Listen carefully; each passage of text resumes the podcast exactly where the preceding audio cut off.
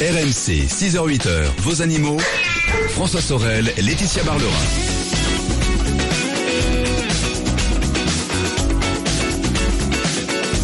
7h09, c'est RMC, le week-end des experts, les animaux avec notre euh, veto, Laetitia Barlerin, jusqu'à 8h. Je vous rappelle qu'après 8h, nous retrouverons Jean-Luc Moreau pour 2 heures dédiées à l'automobile, comme chaque dimanche. Euh, le bon plan accident avec un cycliste qui est responsable. L'essai de la semaine, euh, ce sera la nouvelle Mini Countryman Cooper et ce qui est hybride rechargeable. Hein, c'est quand même un événement. On découvrira ça tout à l'heure. On parlera de clim aussi avec Jean-Luc et puis de cette campagne de prévention zéro alcool. Ça sera à partir de 8h sur AMC. Mais d'ici là, bien sûr, de votre rendez-vous animaux avec Laetitia Barlerin.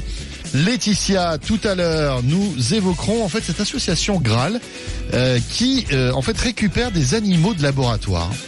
Voilà, et qui, pro- euh, qui leur propose une seconde vie dans des familles hein, et qui propose des animaux, que ça soit des chiens, des chats, mais aussi des rongeurs et mais aussi des chevaux issus de laboratoire. Ben, ils leur proposent une seconde vie dans une famille. Donc Voilà. on va découvrir. Ils en ont, ils en ont sauvé quand même 109 C'est là. chouette, c'est Ils viennent chouette. de trouver une famille. hein. Très bien.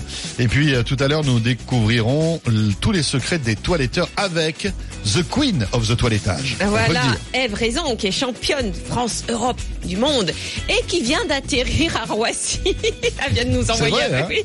Elle vient de Shanghai, où elle a été juge dans un concours international de toilettage. Voilà, on la retrouvera tout à l'heure entre la douane et euh, le tourniquet pour les bagages par téléphone. Ce sera comme ça. Euh, en tous les cas, d'ici là, n'hésitez pas à nous appeler 3216, le mail animaux@rmc.fr ou nous faire un petit euh, un petit salut sur euh, l'appli RMC via Direct Studio. On compte sur vous et on vous souhaite un excellent dimanche. Laetitia, on va commencer par les moineaux qui seraient qui seraient En voie de disparition. En voie de disparition. Et oui. Et nous sommes avec euh, Georges Olioso, qui est ornithologue et auteur euh, d'un livre qui s'appelle tout simplement Les oiseaux aux éditions de la Chaux et Nestlé. Georges, bonjour. Oui, bonjour. Bonjour, Bonjour. merci d'être avec nous. Alors, les moineaux, c'est vrai, ils sont les piafs préférés des Français. Hein. On en voit partout, ils sont très familiers, ils sont très présents dans les villes, même si certains s'inquiètent de moins en voir. Alors, on apprend dans votre euh, livre qu'il n'existe pas un seul moineau. Il y a plusieurs espèces de moineaux.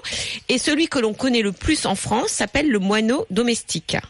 Oui, ben, c'est celui qui est répandu dans les villes, Oui. dans les villages.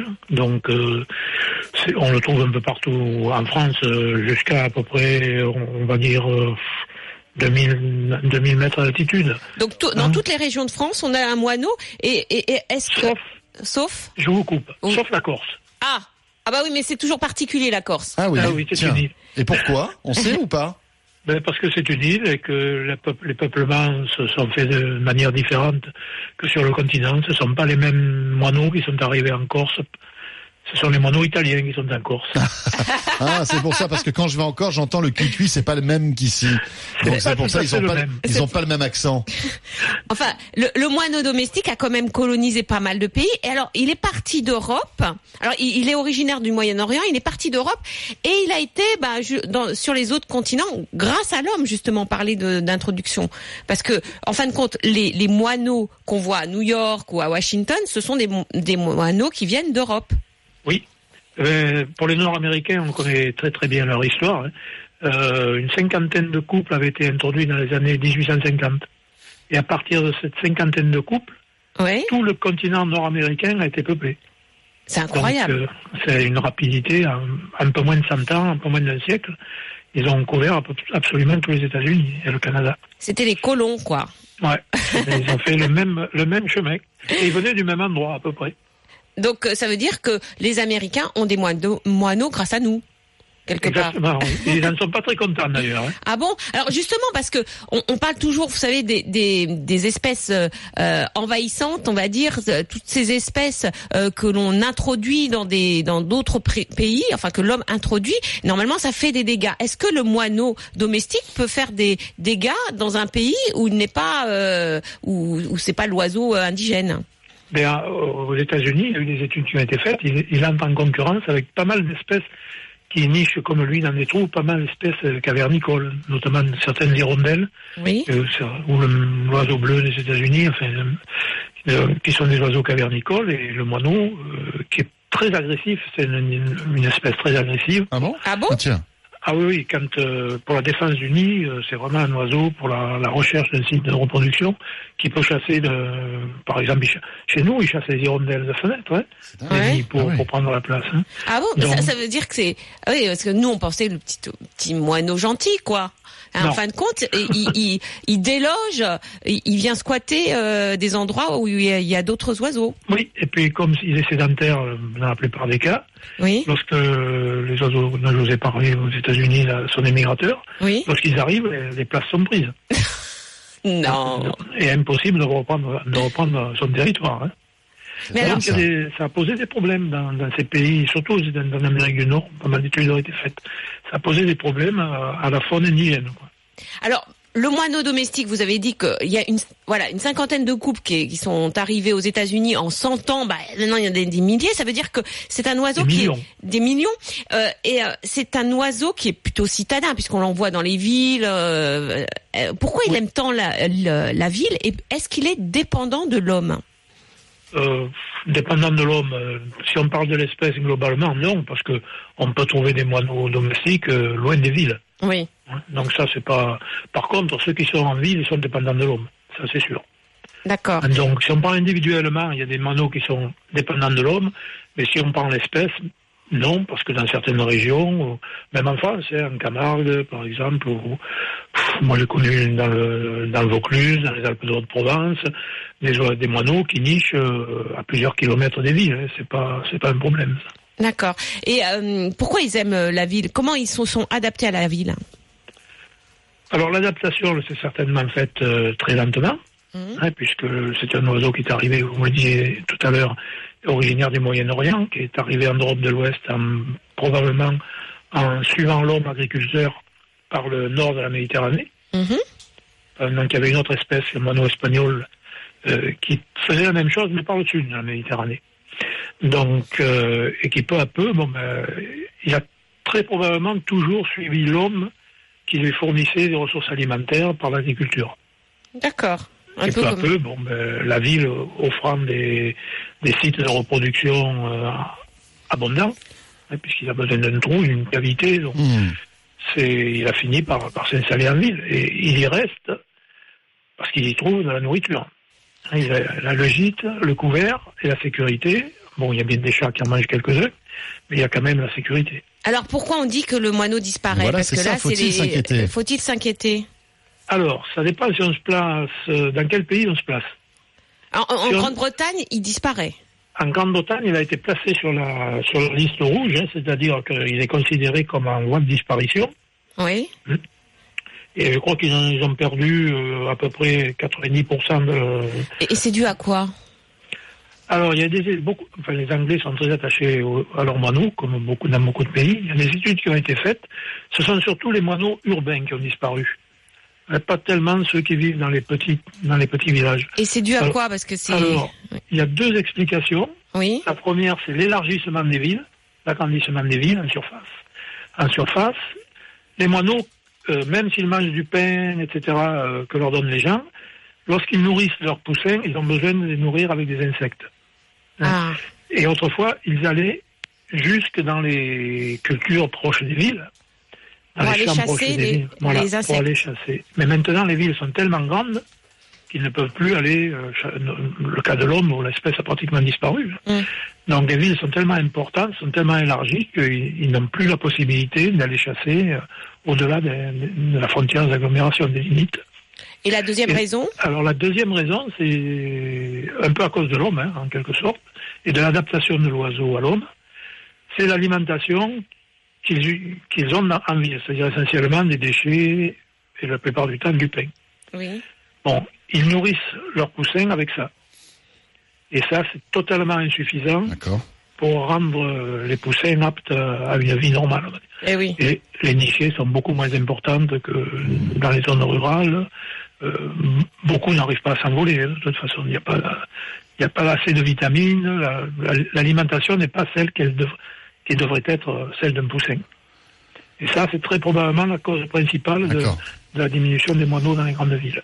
Euh, Georges, on va revenir dans un instant. Il est 7h18 sur RMC Laetitia. Nous aurons Marie-Christine qui nous attend en 32-16 et qui se pose la question de savoir si on doit nourrir les oiseaux en Eh cette ben période voilà, voilà, on parlait, voilà, on est nourri mal, donc Voilà. euh, voilà. Mais est-ce que c'est la bonne période finalement? Euh, Est-ce qu'il faut leur donner un petit coup de main? Et surtout quoi leur donner à manger? Euh, Et puis euh, Marie-Christine témoignera aussi. Euh, je vous rappelle que nous sommes en Ah oui. direct ce matin 3216 animaux@rmc.fr ou via l'appli RMC Direct Studio. N'hésitez pas à nous laisser un petit message ou une question. À tout de suite. RMC 6h-8h, vos animaux. RMC 6h-8h, vos animaux. François Sorel, Laetitia Barlerin.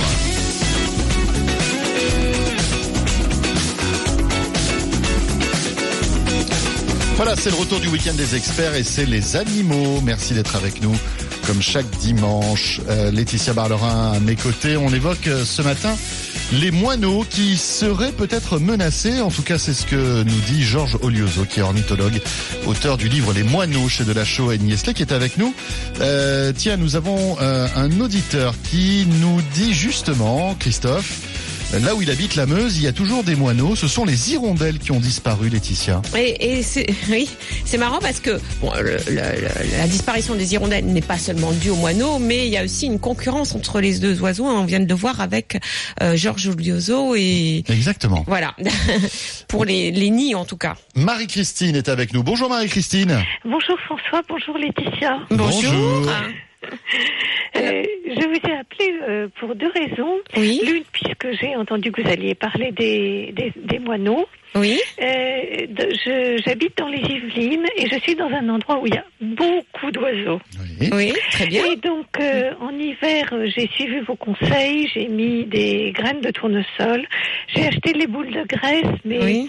euh, même si je suis complètement entourée d'arbres, je n'ai pas un accès direct de l'appartement aux arbres.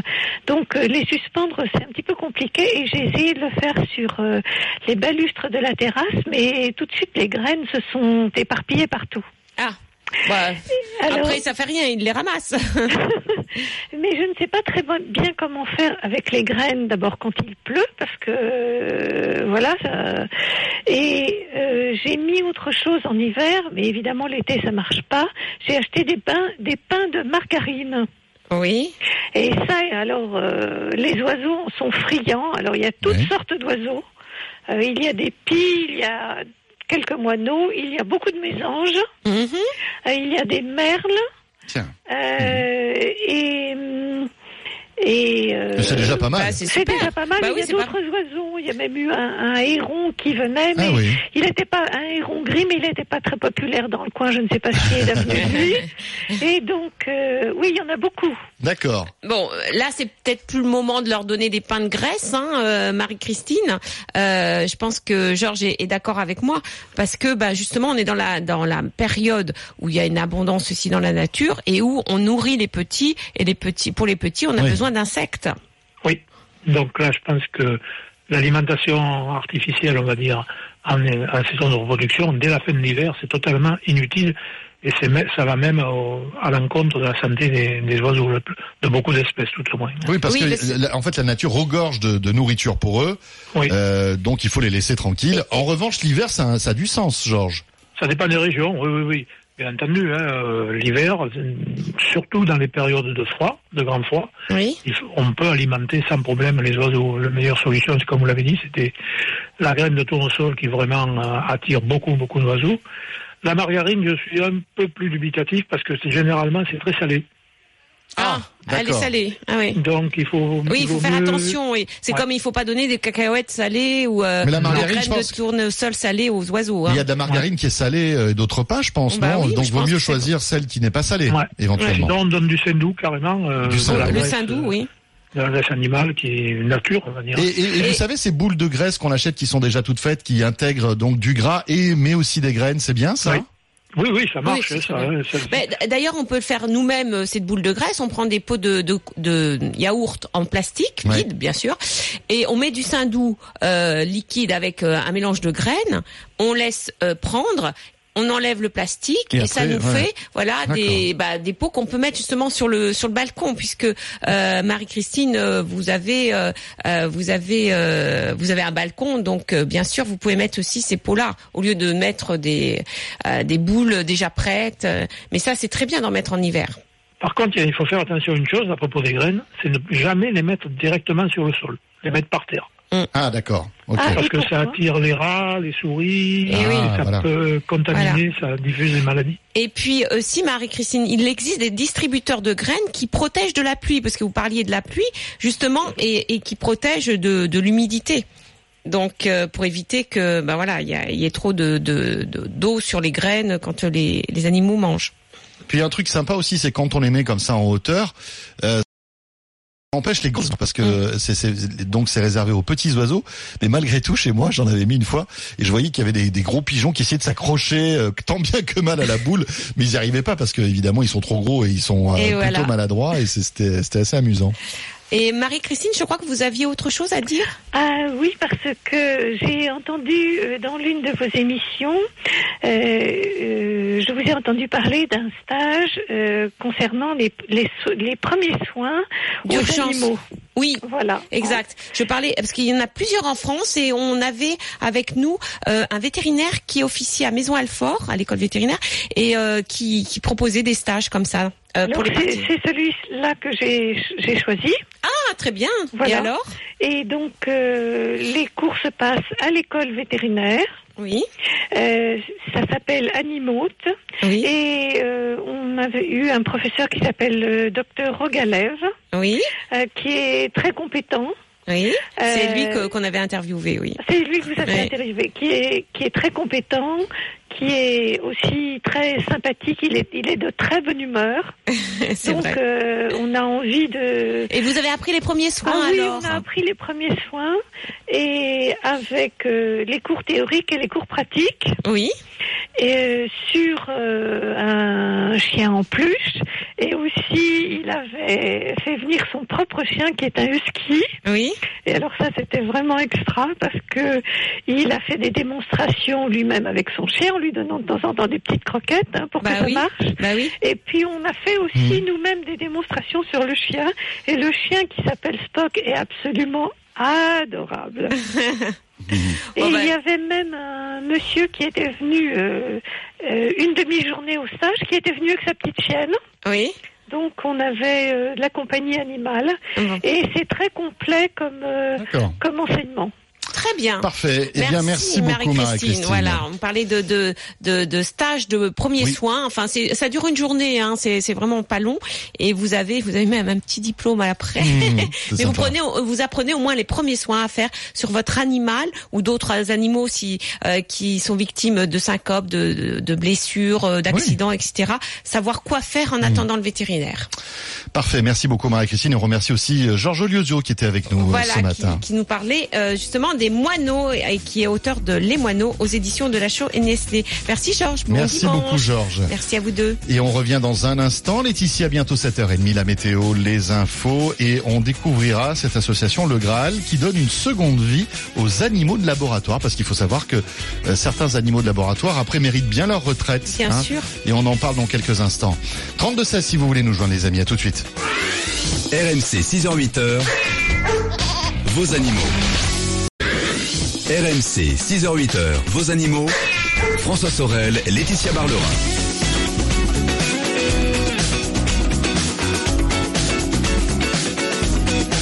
Il est 7h32, le retour du week-end des experts. Les animaux avec Laetitia Barlerin, notre vétérinaire. Laetitia, tout à l'heure on découvrira donc les secrets des toiletteurs avec notre championne du monde de toilettage. Qui est actuellement à la douane. Eh Et elle, oui. elle vient de m'écrire, je, je, je l'ai. Euh, temps d'attente estimé pour contrôle des douanes 45 minutes. Même à Disney, c'est mieux organisé. Voilà, on salue Voilà. nos amis douaniers.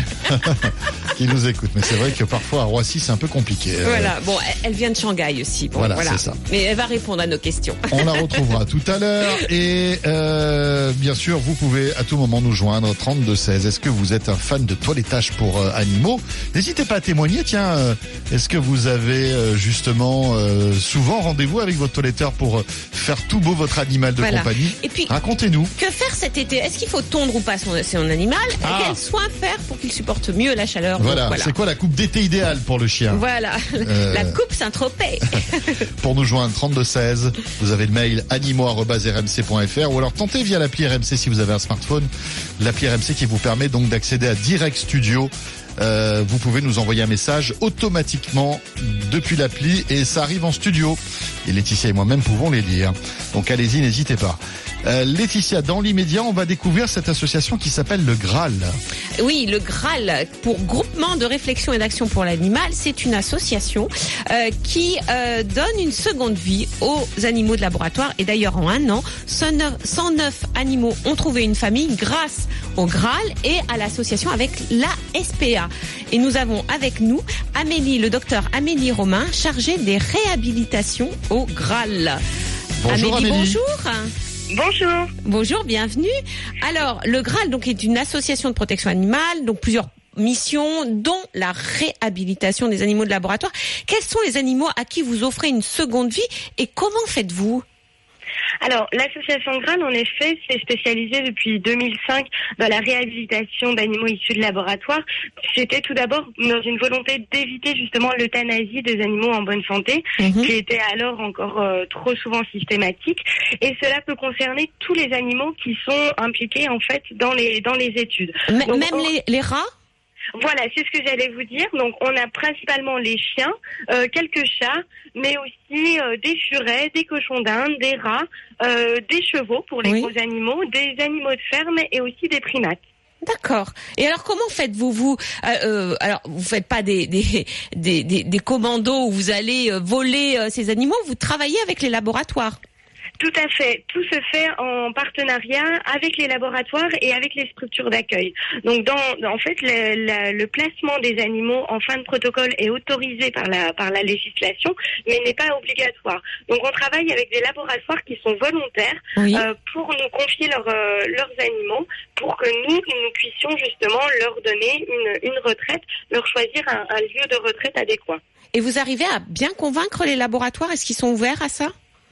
Alors, euh, forcément, les premières années, c'était un petit peu difficile. Euh, il a fallu le temps de gagner leur confiance aussi, puisque en, tant qu'association de protection animale, parfois le, dialogue n'est n'est pas simple. Mais euh, je pense que depuis, tous nos interlocuteurs sont convaincus de, de la démarche, du fait que ce- on le fait pour les animaux qui sont concernés. Euh, maintenant, les laboratoires aussi euh, font de plus en plus appel à nous, justement parce que au niveau de leur euh, de leur personnel, les, les- souvent les, les chercheurs, les techniciens qui s'occupent des animaux au jour, euh, tous les jours euh, souhaitent aussi savoir qu'ils peuvent euh, après profiter d'une vie après après les protocoles. Oui. Et donc, euh, c'est vrai qu'au début, on avait seulement un ou deux laboratoires qui acceptaient de travailler avec nous. Et maintenant, on est à plus d'une soixantaine d'unités de recherche, aussi bien laboratoires privés que publics. Donc, de plus en plus de demandes, en effet, de la part des, des équipes. C'est super ça. Alors vous avez envoyé, vous avez euh, annoncé cette euh, cette semaine que vous avez placé 109, 109 pardon chiens et chats euh, donc issus de laboratoires qui ont été adoptés euh, par par des familles grâce à vous et grâce à la SPA aussi parce que vous avez un partenariat avec la SPA. Euh, alors c'est vrai que ces animaux, ces chats, ces chiens. Alors les, les chiens ce sont sur- surtout des des beagles. Hein. Oui, tout à fait. Oui, oui. euh, majoritairement des, des beagles et parfois quelques golden retrievers. D'accord. Alors, ces, ces animaux n'ont pas connu de vie de famille. Euh, ils ont vécu entre quatre murs, on va dire, enfin en laboratoire, hein, soumis à des protocoles scientifiques. Alors, ils ont forcément des, des, des problèmes de de- de- d'adaptation, on va pas dire de comportement, mais quand même. Comment, euh, quels sont les, les principaux problèmes que vous avez avec ces animaux qui n'ont connu que le laboratoire et jamais de vie, vie de famille? Alors c'est vrai que ces animaux ont été souvent euh, soit en, euh, en, animalerie intérieure uniquement, Mm. donc en, en chenille, soit parfois avec un, un accès extérieur, mais euh, ils ne connaissent rien de, de, la vie de famille classique. Donc on, on demande toujours aux, aux, refuges qui accueillent ces animaux justement de prendre compte de, de, leur, de leur historique également, et donc justement de, le, de, de prendre du temps avec eux. Alors souvent ils ne sont pas très craintifs auprès de l'homme puisqu'ils ont bien l'habitude d'avoir été Eh oui. manipulés. Oui. Euh, ils vivent bien en groupe avec les autres chiens, puisqu'ils ont aussi toujours euh, vécu avec d'autres chiens. Mais par contre, c'est vrai que euh, les bruits de l'environnement du quotidien, ça, ça peut les dé- déstabiliser. Donc en général, ce qu'on ce qu'on rencontre, c'est euh, des, des chiens qui sont un petit peu craintifs par rapport à la découverte du, du nouvel environnement, Oui. qui peuvent être aussi un petit peu craintifs dans le fait de voir de nouvelles personnes et surtout de nombreuses personnes des, des enfants, Des enfants, oui, parce qu'ils- l'habitude. Mais euh, surtout, ce qu'on a, ce qu'on a observé, c'est une très grande résilience des animaux. C'est-à-dire qu'ils s'adaptent très très vite. Nous, les, les chiens les plus jeunes qui sortent des laboratoires ont 6 mois, mais les plus âgés ont plus de 10 ans. Et pour autant, ils ont quand même réussi tous à, à, à s'adapter. Et le maître mot est vraiment la patience euh, et, et justement les, la, les mettre en confiance. Mais pour les refuges, finalement, les, les retours que l'on a de la part des refuges, c'est que finalement, ces animaux-là sont parfois plus simples à, à gérer que Mhm. d'autres animaux Et qu'ils oui. peuvent avoir. Parce qu'ils ont été que- manipulés tout Et le bien temps. sûr, et... oui, oui. Ils ont l'habitude de, Exactement. voilà, de voir des Et, humains. et- et au point de vue affectif, comment sont-ils avec leur famille? Alors euh, souvent, donc ils ils sont un petit peu euh, en retrait au début, un petit peu craintifs, et après ils deviennent très très demandeurs. Très Donc, a- d'affection Oui, très demandeurs d'affection. On a des, retours euh, des, dans, dans les familles, euh, donc de, de gens qui, me, qui nous disent, euh, les, oui, les premières semaines, en général, euh, en effet, un petit peu de temps, euh, un petit peu craintif sur, euh, avec l'arrivée de, de nouvelles personnes, et après très demandeurs euh, euh, envers les, les membres de la famille et même euh, de, de façon générale. Et euh, est-ce que les familles qui adoptent ces beagles euh, ou autres euh, chiens ou chats d'ailleurs euh, issus de laboratoires sont suivies Est-ce qu'on leur donne des conseils? Oui, alors justement, c'est pour ça que pour nous, c'est très important de travailler avec des refuges euh, comme la SPA, mais on a aussi d'autres refuges partenaires indépendants, puisque justement, en fait, ces, refuges vont déjà pouvoir choisir la, la famille d'accueil qui conviendra à ces animaux. Nous, on fournit un guide euh, conseil pour les adoptants qui ont des animaux issus de laboratoire. Donc, on a, on a créé un petit livret spécifique pour les, les chiens et un petit livret spécifique pour les chats, pour en gros expliquer aux personnes à quoi s'attendre. Qu'est-ce que ça signifie d'avoir un, un animal de laboratoire et, euh, et donc justement, ces refuges font aussi le suivi euh, après le placement pour s'assurer que, que tout se passe bien. Et nous, notre notre récompense, c'est quand les personnes nous disent, en gros, trois mois après, les gens sont incapables de savoir euh, d'où vient le chien ou le chat. Ça, ça pour nous, c'est Ça veut dire qu'il s'est vraiment adapté. Il y a vraiment de la résilience hein, chez les animaux. Hein. C'est incroyable. Ouais, hein. et alors, je sais que vous faites aussi les gros animaux comme les chevaux. Euh, parce que fait. on, on- alors ce qu'on ne sait pas, c'est qu'il y a aussi des chevaux euh, de laboratoire. Euh, alors d'où viennent-ils et, et qu'est-ce que vous leur prévoyez comme retraite entre gui- guillemets? Alors, les chevaux sont, sont utilisés donc, dans des, des protocoles de production de vaccins euh, antirabiques, antitétaniques ou encore dans les antivenins. Donc, en fait, tous les médicaments qui sont à destination de l'homme. Et, euh, et donc, ces chevaux, donc, contrairement aux, chiens et, et chats, on n'a pas de refuge qui puisse accueillir oui. un groupe de 15 ou 20 chevaux d'un coup. Donc là, c'est l'association qui prend en charge tout le placement. C'est-à-dire que les, les chevaux sont visibles sur notre site internet puisqu'ils sont encore au laboratoire au moment euh, où ils sont disponibles à, à l'adoption. Voilà, ils sont Et on, ils sont en attente d'adoption en fin de compte? Exactement, c'est ça.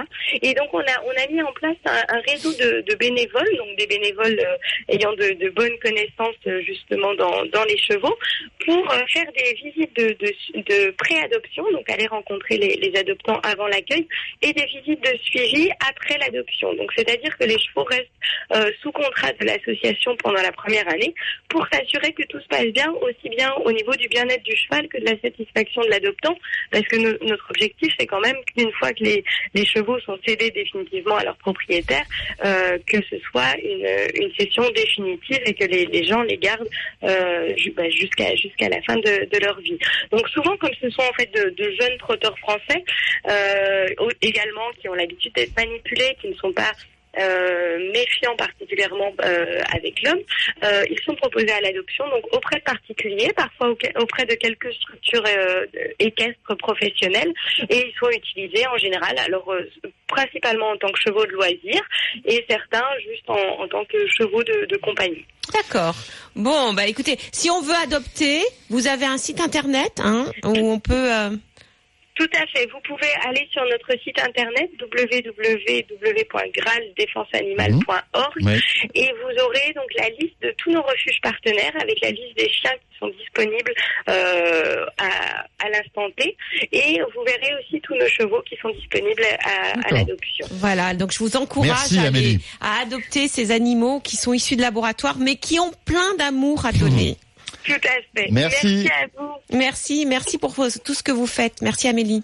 Il est pratiquement 8h moins le quart sur RMC. Laetitia, on revient dans un instant et nous aurons avec nous, elle est là, au téléphone, la championne de France du toilettage Et d'Europe et du monde. et d'Europe et du monde. Et elle est toujours, donc, pour tout vous dire, euh, à côté de la douane, à la douane carrément, à l'aéroport À de Roissy, puisqu'elle vient d'atterrir d'un vol qui euh, provient de Shanghai. Elle va tout nous raconter dans un instant. Euh, 32-16 d'ailleurs si vous voulez témoigner ou poser vos questions à notre toiletteuse ce matin. À tout de suite. RMC 6h-8h, vos animaux. RMC 6h-8h, vos animaux. François Sorel, Laetitia Barlerin.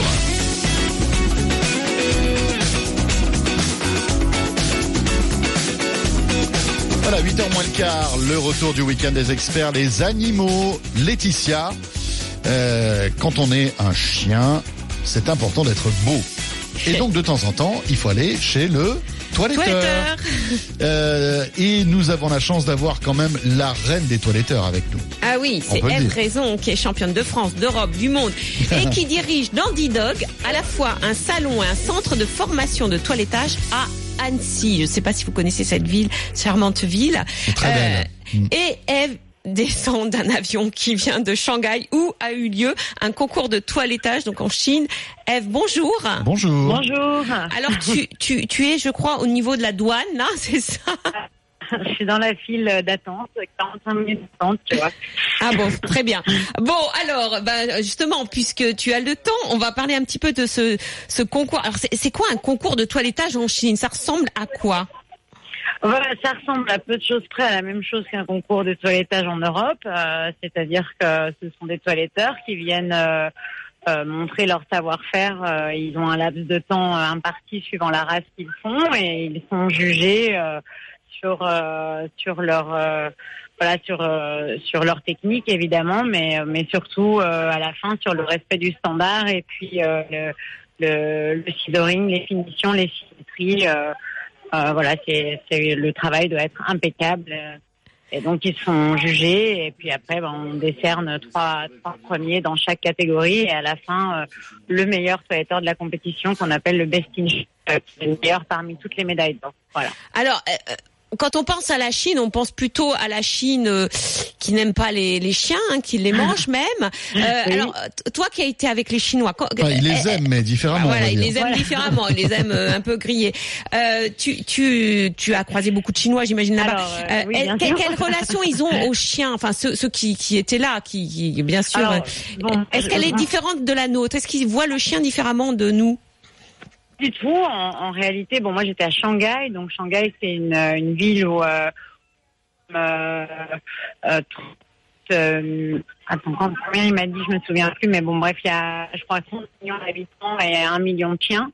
Euh, ne mangent pas. En vérité, c'est euh, c'est surtout en Corée du Sud, euh, beaucoup en Corée qui mangent les chiens et dans dans certaines régions. Aïe, aïe, aïe. Ah, Ève, ah. On a du mal, ça passe mal. Le téléphone passe mal. Je pense que vous vous rapprochez de la douane. Et donc, ça passe mal. Faudrait se rapprocher d'une fenêtre. Non, mais c'est vrai que je... Mais pour revenir à ce que disait Eve, je crois que effectivement, c'est plutôt en Corée Oui, que, que on a cette, euh, en fait, cette habitude, euh, Oui. voilà, Ouais, euh, alors- de, de, man- de manger des chiens. Enfin, et certaines, certaines races Et- de chiens d'ailleurs. mais, mais là-bas, est-ce que les Chinois les considèrent un peu comme les Japonais? Vous savez, on est un peu dans l'excès. Sont pas vraiment dans l'excès, ils sont un peu plus comme en Europe où, euh, voilà, ils font pas, euh, non, non, ils sont pas dans l'excès des Japonais ou des Américains. Ils, ils toilettent les chiens standard. Ils ont certes en commercial asiatique là qui est très à la mode en ce moment en France, qui s'appelle Asian Style. Donc euh, effectivement, il y avait, il, y avait pendant la compétition des épreuves euh, qui étaient qui étaient consacrées à, à ce type de coupe, qui est vraiment c'est quoi la, la commercial. coupe, la, la Bah, coupe sais, taille Ils ont des petites têtes, euh, ils ont des petites têtes très rondes euh, avec des oreilles euh, très très coupées, courtes, notamment pour les caniches ou les bichons, les shih tzus et les les, les bichons maltais. Ils ont des ouais des nœuds, euh, des nœuds dans les dans les poils euh, et puis euh, ils laissent, ils, font des des petits museaux très très ronds coupés courts. euh, on, on commence à en voir un petit peu en Ah, comme France. sur Instagram. Enfin, comme Voilà. sur les vedettes, Ouais. euh, genre Bou euh, Oui, sur. Ouais, Instagram. exactement, voilà, c'est ça, tout à fait. Mais je pense que les réseaux sociaux euh, a pas un peu changé votre métier? On a l'impression aujourd'hui qu'avec euh, justement tous ces comptes Instagram ou même sur Twitter, on voit de plus en plus de petites vidéos de de chiens qui sont, enfin, j'allais dire coiffés, mais en tout cas toilettés. euh, Comme des nounours. Vous, vous avez Oui. pas, euh, y- y- enfin, est-ce que les, les- les réseaux sociaux ont un peu changé votre métier ou pas? Un petit peu parce que on a parfois du coup effectivement la demande euh, de, de ce type de coupe euh, alors qu'avant les gens connaissaient pas du tout. Après, euh, ça, re- enfin en tous les cas pour le moment en France, on reste euh, et fort heureusement avec une- un grand nombre de gens qui qui, euh, qui sont propriétaires de chiens et qui veulent les, les faire toiletter dans le respect du standard. Mm. C'est ça, oui. Alors, est-ce est-ce qu'il y a, euh, comme nous, des teintures pour chiens, des extensions? Alors moi, de ce que j'ai vu là sur la compétition en Chine, il n'y avait pas, il y avait pas tellement, il n'y avait pas de classe créative. Oui. Euh, Vous appelez ça des euh, classes créatives Tu appelles ça euh, des classes la- créatives Oui, ouais, ouais, c'est- oui, parce que c'est pas, c'est pas standard. Donc, euh, donc effectivement, euh, il y a dans certaines compétitions euh, des catégories créatives où vraiment là, c'est, ils font des couleurs, des extensions, euh, des, ils sculptent dans la fourrure euh, Ah oui. Ouais. euh, quelque chose, quoi. Voilà, vraiment. Mais, euh, mais là, il y avait pas. Non, là, il n'y avait pas. mais mais, plus- mais toi, mais est-ce que toi, tu en fais? Est-ce qu'on te demande des, des, Ah non, des teintures de, de poils euh, Non, jamais, Jamais. jamais. euh, J'avoue que je, je, je préfère parce que je suis pas, suis pas fan. Euh, éventuellement pour euh, pour un show, un défilé de mode, un show télévisé, quelque chose que ce soit exceptionnel et ponctuel. euh, Eve, c'est plutôt, c'est plutôt aux US, non, tout ça? Ouais, c'est beaucoup aux US et au Japon.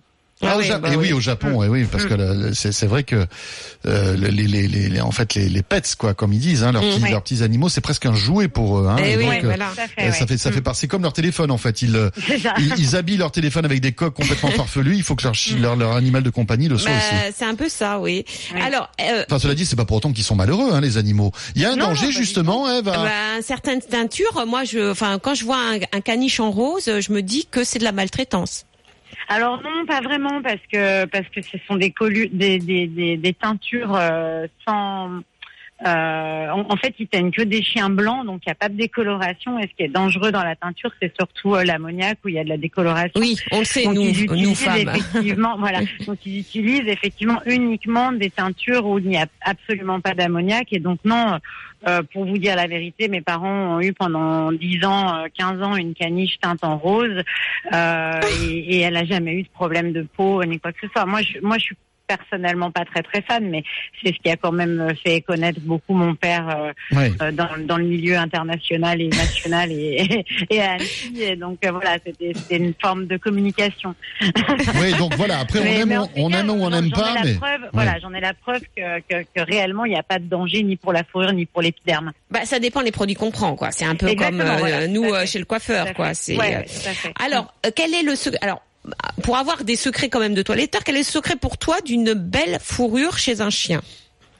Alors le, secret, c'est quand même avant tout un, entretien, euh, on va dire au moins une fois par semaine, de, démêler euh, correctement, brosser et peigner euh, surtout à fond vraiment le, la, fourrure une fois par semaine. Et, de le laver et, de laver avec évidemment des cosmétiques adaptés pour eux et de faire un shampoing et un après shampoing puisque si on lave le chien plus d'une fois par semaine, euh, en tous les cas plus d'une fois par mois, c'est important de, de réhydrater l'épiderme et pour lui lui reformer le, le- le- la protection naturelle qu'on enlève quand on lave le chien régulièrement. Mais c'est marrant parce que quand on parle d'après-shampoing, nous on pense aux cheveux, mais Mm. euh, ça ne ça vient pas à l'idée des propriétaires de chiens de mettre un après-shampoing après le shampoing de leur euh, de leur chien.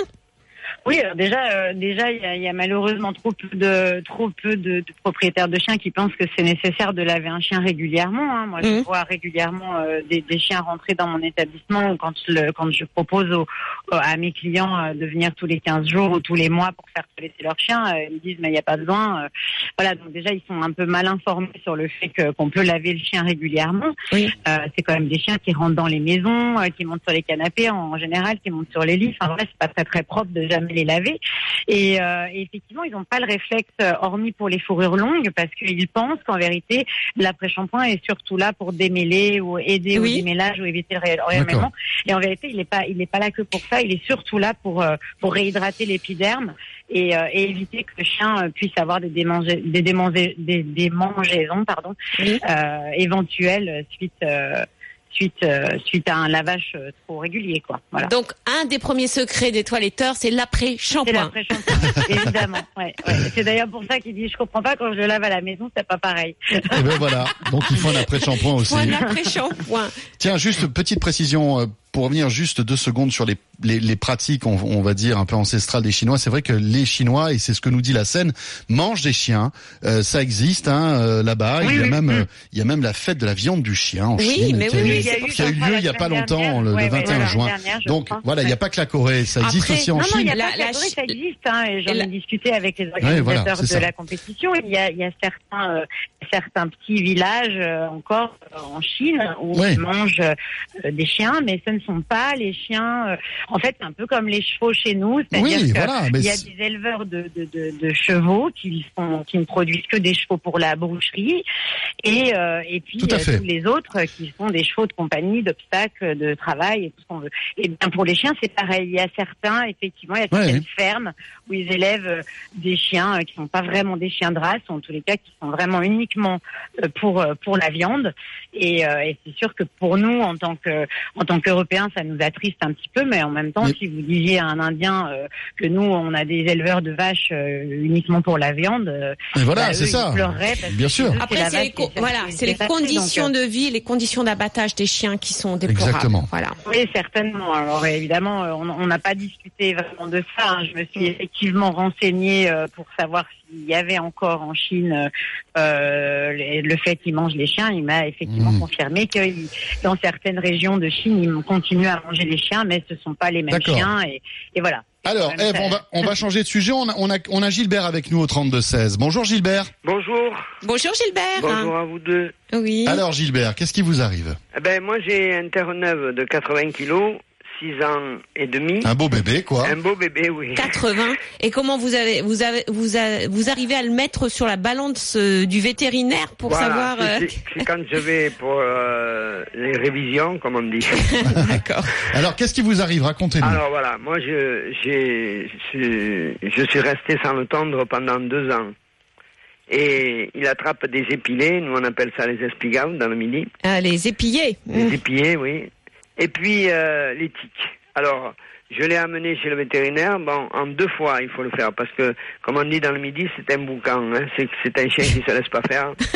C'est un dominant. Et 80 kilos quand ça bouge, c'est un bœuf, quoi. Alors, euh, euh, je le tiens moi par le museau et la coiffeuse, pour ainsi dire, le Le ton? le ton. Et lorsqu'elle l'a tendu, dessous, il y avait du sang. J'ai dit, mais c'est quoi ça? Vous l'avez blessé? Elle me dit, non, c'est tout des tiques. Ah. Des Et donc, tiques qui rentrent euh, sous, sous les poils, mais les poils sont tellement épais qu'on les voit pas. Mm. Il a le collier, on lui met la pipette, mais le poil est tellement épais que, vous Ah, ça savez, la pipette pas. qui part de la tête Mm. à la queue, n'arrive moi, pas. moi, serez-vous, je donnerai les comprimés maintenant, Gilbert. Ah, décomprimé Ah oui. Contre les tiques, euh, quand un grand chien, marche grosse bien, fourrure, oui. euh, moi, je vois aussi que dans les pays, euh, vous savez, où il y a des encore plus de tiques, par exemple Oui. en outre-mer, ils Oui, utilisent maintenant de plus en plus les comprimés parce que c'est encore plus efficace euh, que les que les pipettes, surtout dans votre cas avec un Terre-Neuve. Ah enfin oui. voilà. Alors, euh, est-ce que Eve, est-ce que est-ce que tu conseilles la tonte chez le chez le Terre-Neuve pour éviter les tiques? Alors non, en vérité, pas vraiment. Ce qu'on conseille, nous, enfin moi j'ai un Terre-Neuve qui vient tous les 15 jours au salon et j'ai des chiens qui viennent régulièrement tous les mois ou en tous les cas tous les deux mois en, en, en Terre-Neuve euh, au salon de toilettage. On conseille pas parce qu'en vérité, euh, ça changera rien. Alors évidemment, il verra mieux que si, si le chien a la fourrure, mais en fait, ce qui est important pour le chien, c'est c'est quand même d'avoir euh, un poil qui soit démêlé, aéré euh, et qui soit euh, complètement euh, complètement libre. Donc il faut qu'il le fasse débourrer régulièrement, qu'il le débourre lui-même. Oui. c'est Oui. plus compliqué que ça. Et si- effectivement, s'il n'a pas le temps et qu'il n'en a pas l'envie, il Mm. faut que que- qu'il le fasse faire par un professionnel. Mais en fait, la, la fourrure du chien est quand même très très importante, et surtout en été, Mhm. parce que on- contrairement à ce qu'on peut penser, elle sert d'isolation entre la peau et, et- et le soleil, et que et que le chien effectivement, s'il est s'il est vraiment avec beaucoup beaucoup de bourre depuis deux ans euh, que Mhm. le propriétaire n'a pas n'a pas fait le nécessaire, évidemment qu'il faut le raser ou en tout cas le faire débourrer parce que le chien a trop chaud et c'est la bourre qui lui tient chaud. Mais si le chien a une fourrure euh, normalement entretenue et aérée, au D'accord. contraire, il vaudrait presque Mhm. mieux lui laisser sa fourrure Plutôt que le tondre. le soleil que le, ouais, plutôt Parfait. que le. Merci beaucoup, Eve. Merci Eve. Ben, bon courage hein, Voilà. dans- à la douane. Bon, après, après, il y a plus que récupérer les bagages. Donc, à midi, vous aurez terminé, je pense. Voilà, Bon, Eve qui merci. est championne euh, de France, d'Europe, du monde et qui dirige Dandy Dog à Annecy, un salon de toilettage et de formation de toilettage. Laetitia, regardez, il est juste à vos côtés. Il s'est toiletté ce matin. Il Eh est oui, je, je sors du toilettage. Il a le poil brillant. Il a l'œil pas de Il a clair. été tondu, c'est ça Ouais, il, a, il a l'œil clair, ce qui est rare quand même pour un dimanche matin, hein, parce que d'habitude Oh. il est un peu trouble. C'est Jean-Luc Moreau qu'on retrouve dans un instant. Monsieur Moreau. C'est- Ah, bah- ah bon Oui, oui, oui. Ah zut. J'avais d'autres. J'avais prévu bah, partir avec Laetitia, justement. Je, veux bien faire l'émission sur l'automobile, mais je, je je garantis pas les résultats quand même. Ah Hein. bah si, on va parler Quelques d'alcool. Oh, ça, Oh, pas- alors oh, là, ça, ça- justement, ça me concerne pas. ça, Alors c'est là, pas bon. ça. Alors là, écoutez, franchement. justement, là, Non, mais vraiment, vous on tombez peut dans. ouvrir le débat, mais ça ne me concerne pas du tout. Non, mais c'est vrai, c'est vrai. Laetitia, merci à dimanche prochain. Merci à tous. Je vous embrasse. À dimanche prochain. Et dans un instant, deux heures dédiées à l'automobile avec un Jean-Luc Chaubouillon, vous l'avez remarqué. À tout de suite. Retrouvez le week-end des experts en podcast sur rmc.fr.